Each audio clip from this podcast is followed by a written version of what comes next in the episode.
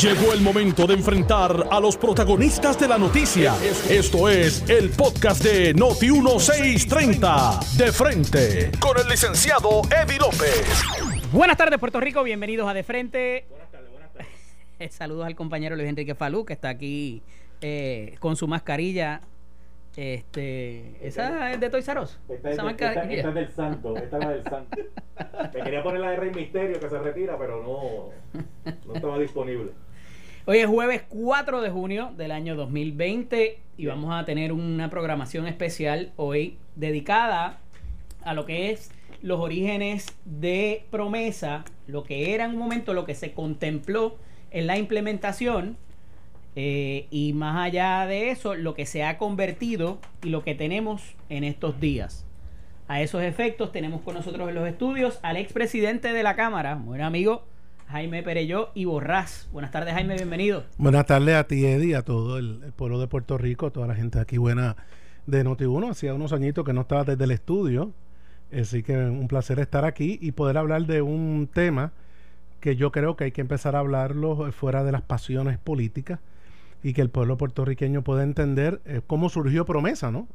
Y, y por qué Promesa sí tiene una responsabilidad en regir cierta parte de la administración pública y cuáles son las áreas que no debería tener injerencia como, fue originalmente diseñado y el proceso del espíritu de la ley eh, antes de cuando se aprobó en, en verano del 2016. Va a estar con nosotros ya mismo también el presidente de la Comisión de Hacienda de la Cámara de Representantes, el amigo Tony Soto, también porque ustedes participaron en un procedimiento que estaba pasando tantas cosas, Jaime, en ese momento que un poco, eh, ¿verdad? Estaba lo de la deuda criolla, estaba lo del capítulo 9, era el fin de una administración también de ocho años allá en la capital federal. Eh, y hubo una interacción muy particular con los líderes del Congreso, con el speaker Ryan y con otras figuras eh, prominentes, que eso no es que vamos, que fue en secreto ni nada, pero pasó un poco desapercibido entre la necesidad de que, al, de que hubiese algo, de que hubiese algún andamiaje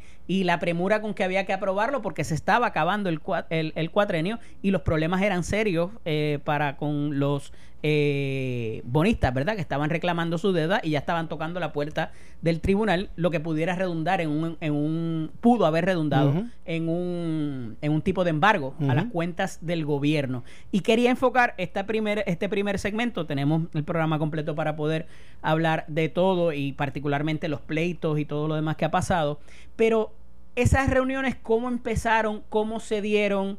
Eh, fue a partir quizás de cuando se trató de legislar para la quiebra criolla. Eh, había habido ya un acercamiento previo con los intentos del capítulo 9, que entiendo que fue la primera, la primera opción que se contempló. Háblanos un poquito de ese, de ese primer episodio que es previo a la génesis de todo esto, eh, y obviamente por la relación que había a pesar de que eran funcionarios, muchos de ellos republicanos. La gran mayoría. Casablanca demócrata. Correcto. Y ya había eh, un poco la, la, la, situación de Trump y la situación de lo que habría de venir. De hecho, tenían hasta un, un poco de, de, de, lo que quedaba de los teteros, del, del Tea Partiers en el Congreso, que eso pues también complicaba la cosa. Los bailouts estaban frescos eh, y el repudio hacia ellos también. O sea, había, hay muchos... hecho un buen, un buen muchas circunstancias, ¿verdad? Alrededor de esos primeros diálogos que ustedes tienen que redundan en la aprobación de promesas. Y, y qué bueno que va a estar el compañero Tony Soto, porque Tony Soto tuvo una participación muy importante que el país desconoce para lograr unas enmiendas que fueron vitales. lo invitó sí, a, participar sí, sí. Hicimos una coalición ahí, populares y PNP, eh, y de eso vamos a hablar un poquito más adelante cuando él esté aquí, porque las únicas enmiendas que se le hicieron a promesa en el floor, minutos antes de aprobarse, es una enmienda que yo redacto y que Tony eh, fue fundamental en ayudarme a lograr el cabildeo con los, con los republicanos. Pero tú le has dado el, pie, el, pie forzado importante. Primero que el país entienda el momento histórico que estábamos. Había eh, una, eh, un Congreso totalmente republicano. Eh, acababa de llegar el Speaker Ryan como Speaker de la Cámara de Representantes ante la salida que nadie se esperaba del Speaker Boehner, que él sale como presidente de la Cámara. Se crea una coalición en la Cámara de Representantes donde el Freedom Caucus, que son los Tea Partiers, son los que asumen el liderato para convencer y llevar al Speaker Ryan que se convirtiera en presidente de la Cámara. Decir, que aunque el Speaker Ryan no era de extrema derecha, era más o menos en el centro, sí tenía un amarre con los más conservadores de su partido, porque fueron los que lo ayudaron a llegar a presidente. Y una de las figuras que tuvo en ese liderato que ayudó al Speaker Ryan a convertirse en Speaker, representante Ryan, fue Labrador, el congresista Labrador de Utah, un congresista puertorriqueño. Así que había un conocimiento del asunto de Puerto Rico.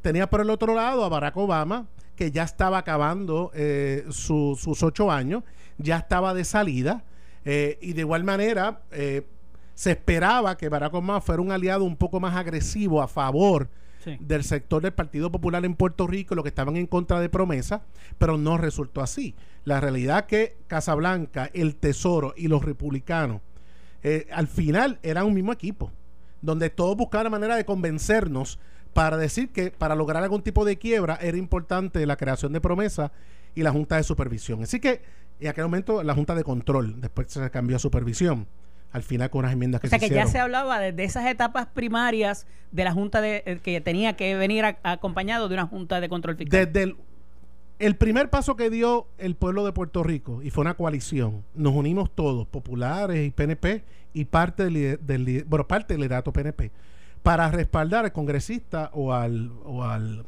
comisionado residente Pierre Luisi, que él había radicado una legislación para devolverle a Puerto Rico el capítulo 9 de quiebra que Puerto Rico tuvo hasta principios de los años 80.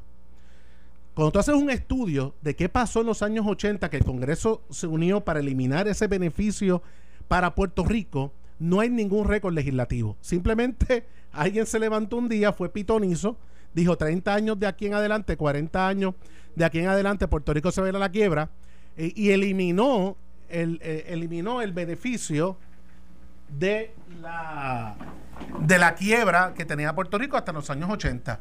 El comisionado Pierre Luis dice, pues vamos a resolver esto.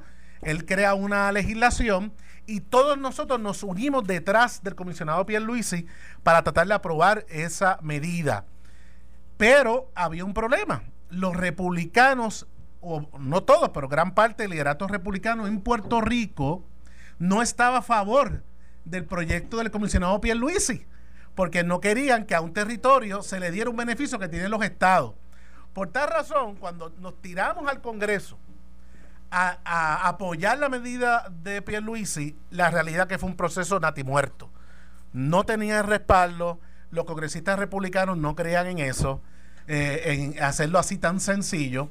Y nosotros meses antes, y se acuerda, aquí llegó Tony Soto, eh, y estoy seguro que esto será como una película para él, nosotros meses antes habíamos aprobado en la legislatura de Puerto Rico nuestra propia Junta de Supervisión, no sé si tú te acuerdas.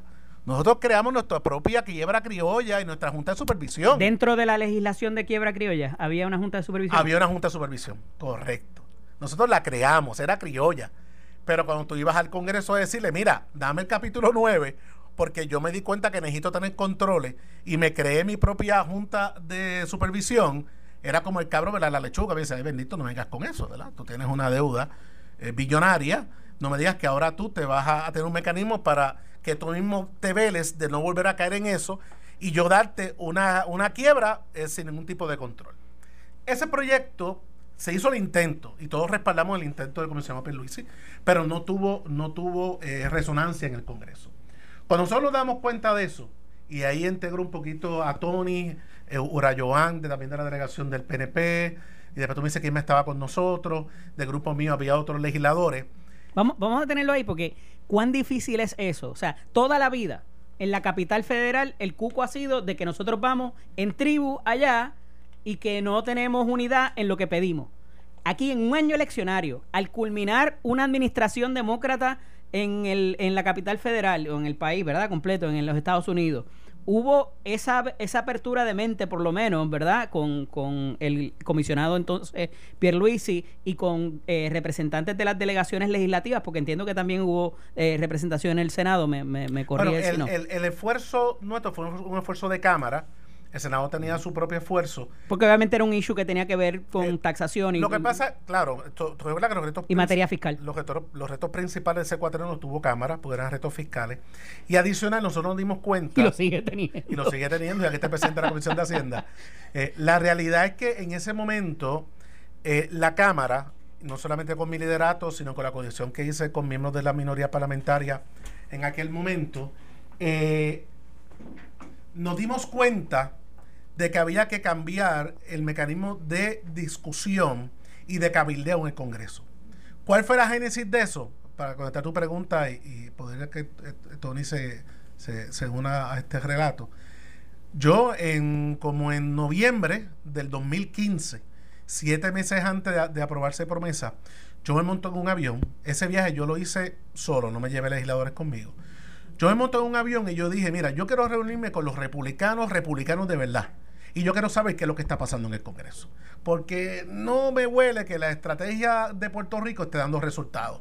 Y, llego a la capital federal, no tenía ninguna cita todavía cuadrada, pero la posición de speaker eh, abre muchas puertas allá en el Congreso. Y logré, la primera reunión que logré fue con Sean Duffy. Hasta ese momento, Sean Duffy, nadie sabía quién era, era un congresista de eh, del mismo estado Utah. no, no, del mismo estado del, speaker Ryan. Ay, ahorita te digo, pero son del mismo estado. Ahí me va a ayudar Tony. Era un congresista que nadie conocía y él radica la primera versión de lo que después se convirtió en el proyecto Promesa. Él radica su propia legislación donde él crea una junta de supervisión fiscal que era una junta súper poderosa. Podía meter preso a funcionarios puertorriqueños, podía votar jefes de agencia, tenía poder nominador. Bueno, era una cosa horrenda. Pero era que si tú querías acceso a la quiebra criolla, yo te iba a poner todo este control a tu alrededor. Que no lo tenía ninguno de los estados. Que no, claro, no, exclusivamente para Puerto Rico. Cuando yo veo esa legislación, yo digo, espérate, yo me voy a reunir con, con este señor para ver qué es lo que él tiene en su mente. Hasta ese momento, ningún líder puertorriqueño se había reunido con él.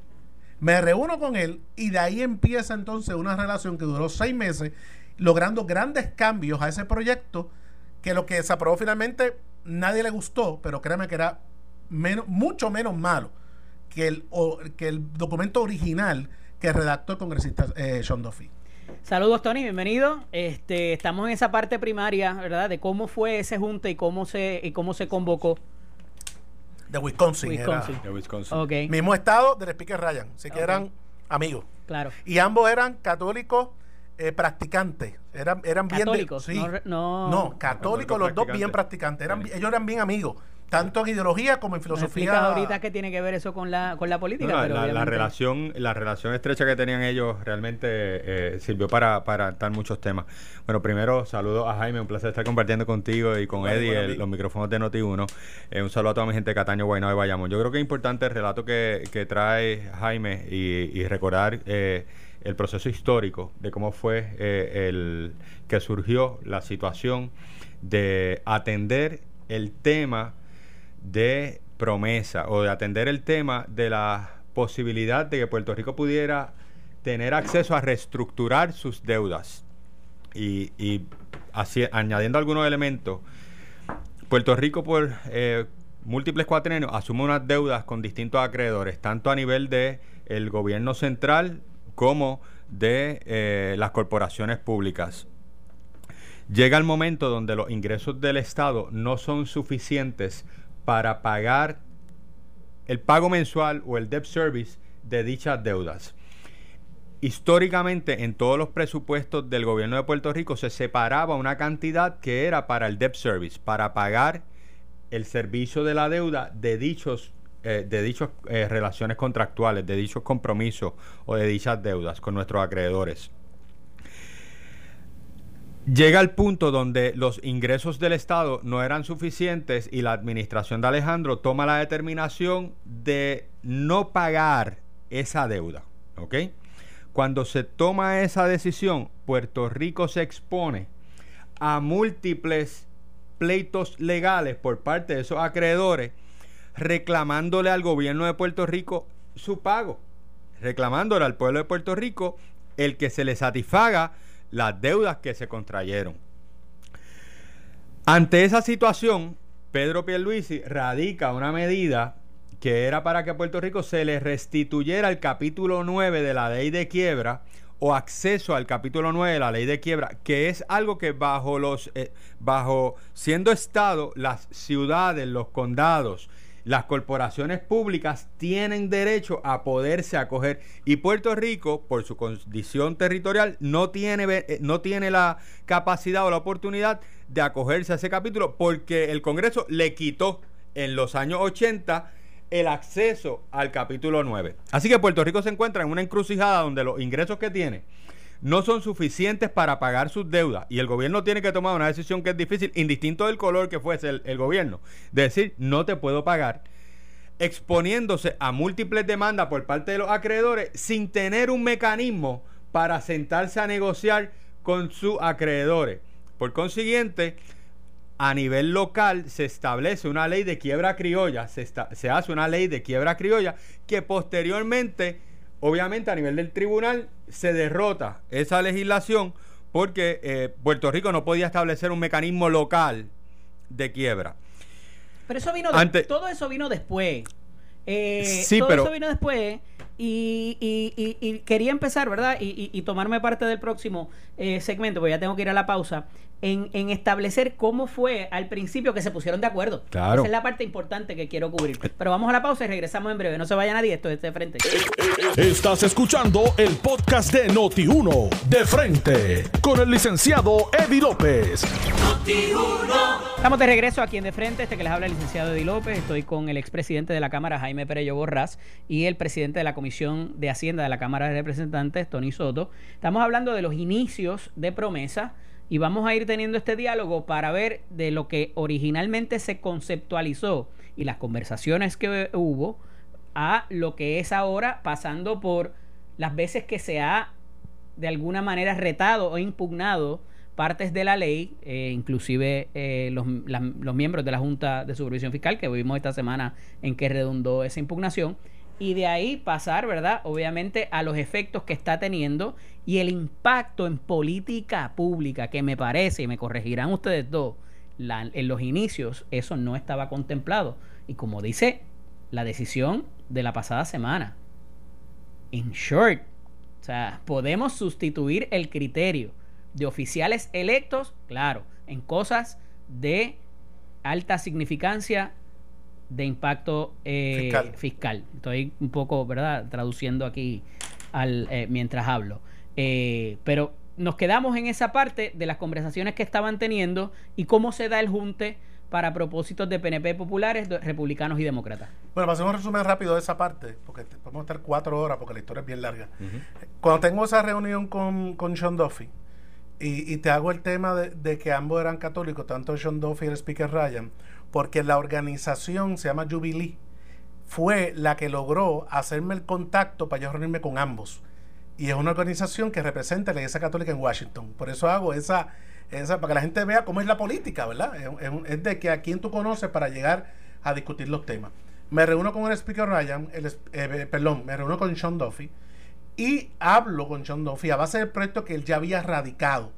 Fue una reunión que duró más de tres horas, una reunión que fue fuerte al principio, porque yo estaba un poco molesto con el lenguaje de su proyecto, pero terminó en una gran amistad que duró durante siete meses. De ahí en adelante hubo un compromiso de Sean Duffy conmigo, que íbamos a trabajar junto las enmiendas que yo pudiera entender que el proyecto necesitaba, pero obviamente cada enmienda de esa pasaba por todo un proceso de discusión dentro del Partido Republicano y en específico el sector más conservador que tenía mucho que ver aquí. Eh, esa reunión con, con Sean Duffy me llevó a una reunión, ese mismo viaje con, con Labrador, que era congresista de Utah, miembro de, Raúl Labrador, congresista de Utah, miembro del Freedom Caucus de la extrema derecha, de, los Tea Partiers, que había sido uno de los que llevó al speaker Ryan a ser speaker. Y ahí, de igual manera, yo le empiezo a hablar a él, dime la verdad ustedes nos van a dar nosotros una quiebra criolla, solamente eso. Y me dicen, no, yo te digo desde ahora, que de más ustedes pidan de acceso a la quiebra, más riguroso va a ser el proyecto para fiscalizarlos. Ahí yo llego a Puerto Rico con un nuevo panorama de lo que nos tenemos que enfrentarnos en los próximos meses. Y de ahí la manera de tú hacer eso son con aliados. Yo soy popular, yo soy del Partido Demócrata. En el caso de Tony, Tony es PNP y es republicano. Y si nosotros íbamos a esas reuniones ya con una alianza entre republicanos y demócratas en Puerto Rico, había puertas que yo abría y había puertas que yo abría porque estaba con Tony. Y ahí empezamos un diálogo que duró cinco meses, donde logramos, sí, impulsar cambios para hacer la Junta de Control una de supervisión, se eliminaron muchas cosas, e incluir lenguaje de desarrollo económico.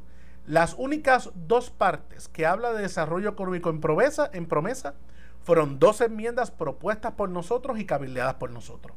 El Tax Force de Desarrollo Económico y la integración de todos los Hobsons eh, al pueblo de Puerto Rico. Y en el caso de los Hobson, prácticamente yo dejaba a Tony hablar porque Tony se enamoró de esa idea que tú no tienes idea.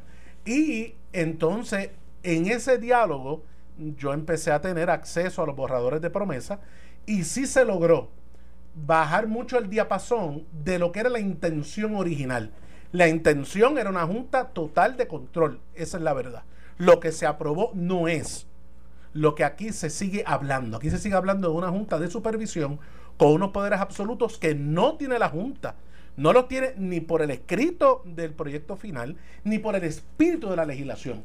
Y me parece que lo primero que tenemos que hacer en Puerto Rico, más allá de siguiendo al, al tribunal una y otra vez, es marcar las cosas, hay que estipular las cosas, que todos estamos claros. De dónde tú llegas y dónde tú no llegas, para entonces poder movernos. Si seguimos en esta pelea, van a pasar no seis años, van a pasar 12 años y la Junta va a seguir en nuestro sistema.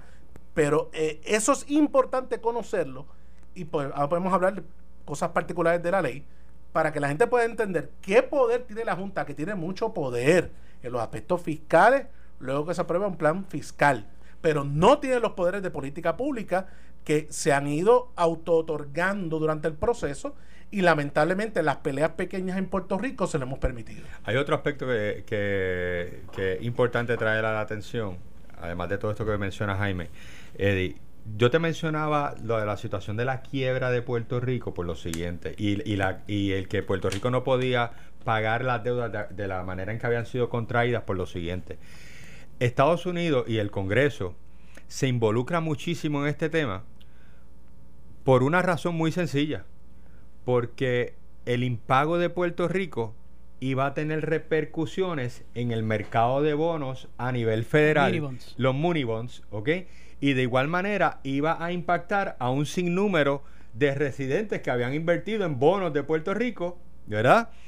Que evidentemente no iban a poder recibir sus ingresos de, de esa inversión que habían realizado. Y por eso es que el Congreso empieza a involucrarse en este tema, ¿verdad? desde el punto de vista económico. Porque no es que lo que están haciendo en Puerto Rico afecta allá abajo en Puerto Rico únicamente. Es que lo que están haciendo en Puerto Rico va a tener un impacto en mi finanza y en mi gente. Por consiguiente, yo tengo que actuar porque mi gente me está empezando a reclamar a mí. Los retirados, los pensionados, los, los que han invertido en, en, money bonds, entre otras áreas. Así que en ese sentido, ya los congresistas habían empezado a sentir la presión y evidentemente se abren estas puertas que Jaime muy bien menciona, ¿verdad? Y eh, teníamos que atender el tema. El capítulo 9 no iba a despegar por mejor interés que hubiese de distintas partes, pues teníamos que buscar una alternativa para poder atender la reestructuración de deuda del gobierno de Puerto Rico. Y fíjate que en síntesis, y me estoy adelantando quizás en la conversación, en síntesis lo que la ley promesa busca son dos cosas.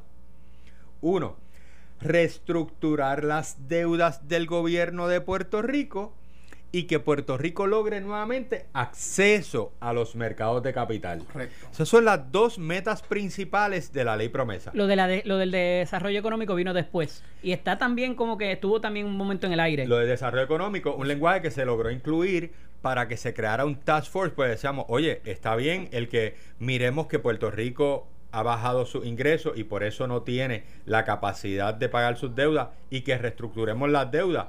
Perfecto. Pero espérate, espérate, pero me, hablaste, me hablaste de dos propósitos principales. ¿Que son cuáles de nuevo, Tony? Los dos propósitos principales que tiene la ley promesa es reestructurar la deuda del gobierno de Puerto Rico. Ajá. ¿Ok? Reestructurarla, que antes no teníamos mecanismo para reestructurarla. Y obviamente, lográndose esa reestructuración, ¿verdad? Que podamos salir al mercado de capital. O sea que si necesitamos financiamiento, pues entonces podamos tener acceso a los mercados de capital. Y, presupuesto balanceado por ah, cinco años. Por eso hago la pregunta. Sí eso estaba original. Pero, eso es, ahí. Pero eso es un requisito. O se añadió después. Para, para, pero eso es un requisito para que la Junta salga del panorama. Bueno, pero es uno de los propósitos. Sí, sí, que porque obviamente tú tienes que, que lograr una responsabilidad fiscal en el Estado para tú poder lograr reestructurar la deuda tú tienes que tener unos presupuestos que estén balanceados, que estén estables, ¿verdad? Bueno, no necesariamente. Yo puedo tener el presupuesto desbalanceado y cumplir con mis deudas. No, no, no, no, pero, es que, es que, es que si, tú, si tú reestructuras la deuda, tú estás basándote en unos supuestos de unos ingresos a futuro, ¿verdad? A que tú vas a tener la capacidad de pagarte, no este año, de que, sino que te voy a pagar te voy a poder pagar el año 2, te voy a poder pagar el año 3, te voy a poder pagar el año 4 y te va a pagar, pagar Pero eso no implica que tengas presupuestos balanceados es parte de los requisitos de la ley. Claro, por eso te digo, si se añadió después o si era de los originales. Para que la Junta salga. El, mecanismo para tú acabar con promesa es cuando la Junta sale. Eh, eh, recuerda que la ley. Aunque la Junta salga, si tú Todavía hay unos remakes que se quedan. Es un beneficio para el gobierno de Puerto Rico. Claro, porque, tú tienes que cumplir con unos criterios, porque la ley promesa no tiene caducidad por fecha, tiene caducidad por acciones tiene que ocurrir una serie de acciones que si se demuestran, automáticamente acaba promesa. Promesa tiene muchos errores en su redacción, muchísimos errores en su redacción. Eh, porque dice que tiene que ocurrir eso para que se vaya a la Junta y se entiende que se acaba promesa, pero no te habla de un mecanismo de transición. Eso no lo tiene promesa. ¿Cuántos errores en esa redacción fueron, eh, de momento se los encontraron ustedes luego de tener las conversaciones y de momento se encontraron con algo distinto. Bueno, ¿cuánto de eso pasó así? Lo, que quiero dejar claro para el pueblo puertorriqueño es que eh, promesa no, no, no, no es nuestra, ni la traímos nosotros, ni nosotros abogamos por promesa. Promesa ya estaba allí, tenía otro nombre, pero promesa ya estaba. Eh, promesa era la condición para darnos acceso al capítulo 3 de quiebra. Eso es de, que crea promesa. Vamos a estar claros con eso. Así que había que vivir con eso. ¿Cuál fue nuestro esfuerzo? Viendo que eso era una realidad, que los republicanos estaban trabajando en conjunto, que sabíamos que los demócratas iban a unirse a los republicanos, que sabíamos que Casablanca estaba con el tesoro a favor de la creación eh, de promesa. Pues, oye, si tiene dos ruedas y tiene un manubrio, debe ser una bicicleta, ¿verdad? Perfecto. Sabía que eso venía. mira la diferencia que estaba estableciendo y la estoy estableciendo desde un principio. ¿Cuánto de las conversaciones con esos congresistas y senadores de momento pudo haber cambiado o mutado entre lo que ustedes conversaron y en lo que entonces se escribió. Bueno, hubo de, nuestro... Todavía no hemos llegado a lo que es hoy día y la interpretación que se le está dando. Estoy hablando en esa etapa Y aquí trabajaron, y aquí entraron muchos cabileros de todas partes, pero lo que nos toca a nosotros, yo te puedo decir que nosotros logramos varios cambios. Número uno, se logró suavizar lo que iba a ser el control que iba a tener la Junta. Que no fuese una Junta de control, sino que fuese una Junta de supervisión. Y eso tengo que decir que eso fue producto de mucho diálogo, de muchos borradores que yo tuve acceso porque me lo enviaba o el speaker Ryan, me lo enviaba Sean Duffy, y pudimos ver esos cambios. El tema de desarrollo económico, que lo quieren pasar livianamente, promesa originalmente no reconocía ninguna responsabilidad del Congreso en que tenía que atender el asunto económico de Puerto Rico toda la creación y el lenguaje del Tax Force de Desarrollo Económico y los asuntos para atender las la pequeñas y medianas empresas eh, con los Hobson fue producto del trabajo que hicimos nosotros. Y, después. Eso fue al final. Eso yo. Yo lo recuerdo porque lo tuve la conversación con, los, con ustedes dos. yo recibo una llamada de, de Sean Duffy una semana antes de que iba a bajar el proyecto y me dice, Speaker, logramos incluir esto, por favor, infórmese al pueblo de Puerto Rico, no puedo hacer más cambios. Y viene como viene. Tanto fue así que nos lo dije yo, lo dijo Tony en entrevistas radiales. Decían, no se preocupen porque esto lo vamos a aguantar en el Senado. Y yo dije, está el récord histórico. El Senado no le va a cambiar una coma. Es decir, que no importa los errores que venga de la Cámara, que tuvo errores, el Senado no le va a cambiar una coma porque es un acuerdo bipartita. ¿Y Casablanca? en la misma. Casablanca era el caballero principal de promesa. Claro. Con, el tesoro, nos dijo en la cara que no iban a hacer un bridge loan ninguno, que es un, un, un préstamo puente. era promesa y así sucedió. Del, del gobierno de Estados Unidos era que era no permitir que Puerto Rico cayera eh, en, en, un impago mayor y darle acceso a una reestructuración para que no afectara el mercado de capital. O sea, tan sencillo como eso. Eh. O sea, aquí la, la rama ejecutiva y legislativa federal estaban en una misma dirección en establecer un mecanismo lo más riguroso posible que se fue flexibilizando por los diálogos, por las conversaciones, por el lenguaje que se fue modificando, ¿ok? Hasta lo que tenemos hoy. Y eso fue en gran medida por el trabajo que se hizo en conjunto de asumir una realidad, ¿verdad? Había gente que decía, no, aquí no puede venir ninguna junta o solo control. Perfecto, respetamos eso. Pero era algo que iba Y nadie la quería. Y nadie la quería. Nosotros, no la queríamos tampoco. Y cuando vieron ese, ese texto que fue distinto quizás en algunas instancias de lo que habían dialogado anteriormente, dijeron, no, no chavamos. Mira, yo creo que, tiene que ver mucho también con la interpretación que se ha dado en muchas áreas y mm. las acciones quizás incorrectas. Y yo, eh, hay dos cosas que para mí... Sí, sí, pero te estoy hablando de la interpretación de ustedes cuando leyeron ese texto. Entiendo lo que me estás diciendo. No, no, eh, es que nosotros, el texto final que se aprobó no nos sorprendió porque nosotros sabíamos que cualquier ganancia a beneficio de la democracia o el autogobierno de Puerto Rico que se lograra, eh, era un triunfo porque ellos no necesitaban a nosotros para aprobar nada. Sí, había un asunto político. Eh, es, que es que la historia, la historia es bien larga, el marco de referencia que había era un marco, el marco de referencia que había era un marco de referencia más riguroso que era el marco de referencia de la Junta de Washington DC. Correcto. Que era muy, que fue mucho más restrictiva, mucho más fuerte que lo que es el lenguaje, el texto y lo que se supone que es la Junta Que no era el mejor ejemplo para Puerto Rico, Washington DC no para comparar con el país, con Puerto Rico, ¿verdad? Claro. Eh, incluso el ex alcalde de Washington DC, cuando eh, cayeron en una legislación similar de quiebra, estuvo caminando los pasillos de Washington en el momento que se estaban cabildeando las enmiendas. Cuando ustedes estaban en estas conversaciones, promesa no solamente es para Puerto Rico, habla de territorios y otras otras posesiones. bueno, pero eso, eso fue... ¿Me puede explicar eso? Ok, vamos, es eh, importante. Promesa se escribe exclusivamente para Puerto Rico en su origen. Aquí no estaba ninguno de los territorios envueltos. Y no había nadie cabildeando con ustedes. Nadie. Lo que pasa, nadie fuera de Puerto Rico. Lo que pasa es que no querían los republicanos hacer un proyecto exclusivo para Puerto Rico. Como ya se había activado o se iba a activar la cláusula territorial, pues había que tratar a todos los territorios iguales. Ya. Y aquí tienen unos errores de promesa. Quien lo ha leído, que no ha leído, léalo, está en español e inglés. Ellos cogen y crean un, capítulo donde establece que esto es aplicabilidad a todos los territorios, pero tiene que ser que la legislatura del territorio lo legisle y el gobernador lo solicita al Congreso. En el caso de Puerto Rico es inmediato. Pero luego de eso, usted lee todo promesa y mencionan a Puerto Rico, al Commonwealth de Puerto Rico y al territorio de Puerto Rico en todos sus incisos. Es decir, que si mañana Juan quiere activar esta ley, tiene que decir, lo que donde dice Puerto Rico te aplica a ti. Porque fue una enmienda a último momento, pero el proyecto no está temperado a todos los territorios.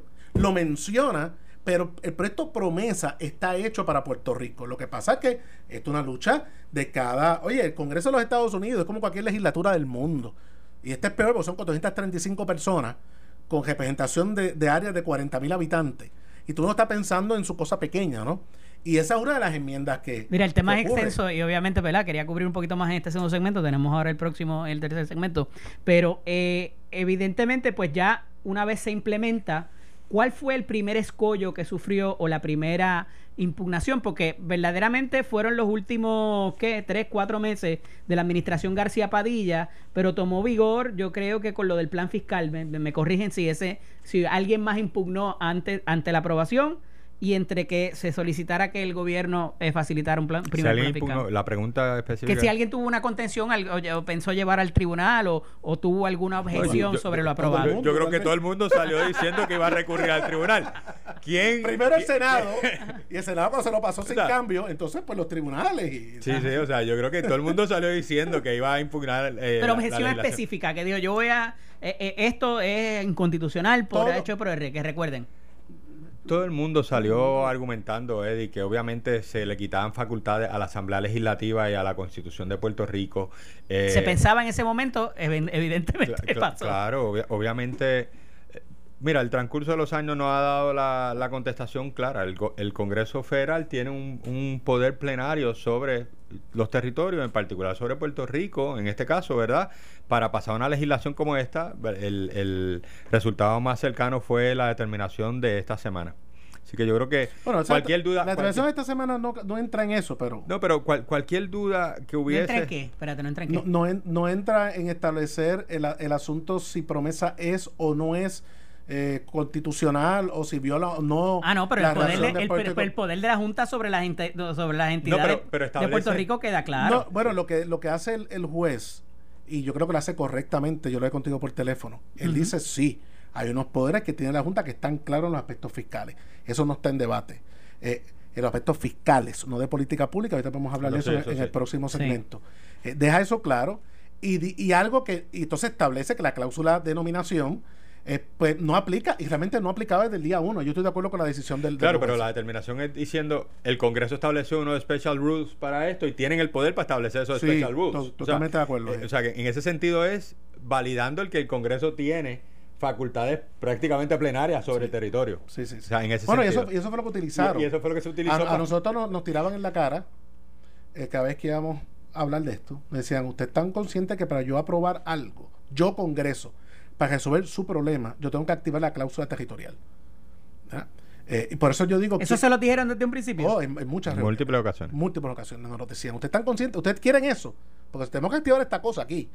Eh, así que eso es un hecho que estaba claro ahí. Entonces, cuando dicen, bueno, ¿fue unilateral la aplicación de la cláusula territorial? No yo creo que nosotros pedimos que se activaran. Digo nosotros no, el país, porque la única manera de aprobar promesa para ir al capítulo 3 de la quiebra era utilizando la cláusula territorial. Esto fue el podcast de Noti 1630, de frente, con el licenciado Eddie López. Dale play a tu podcast favorito a través de Apple Podcasts, Spotify, Google Podcasts, Stitcher y notiuno.com.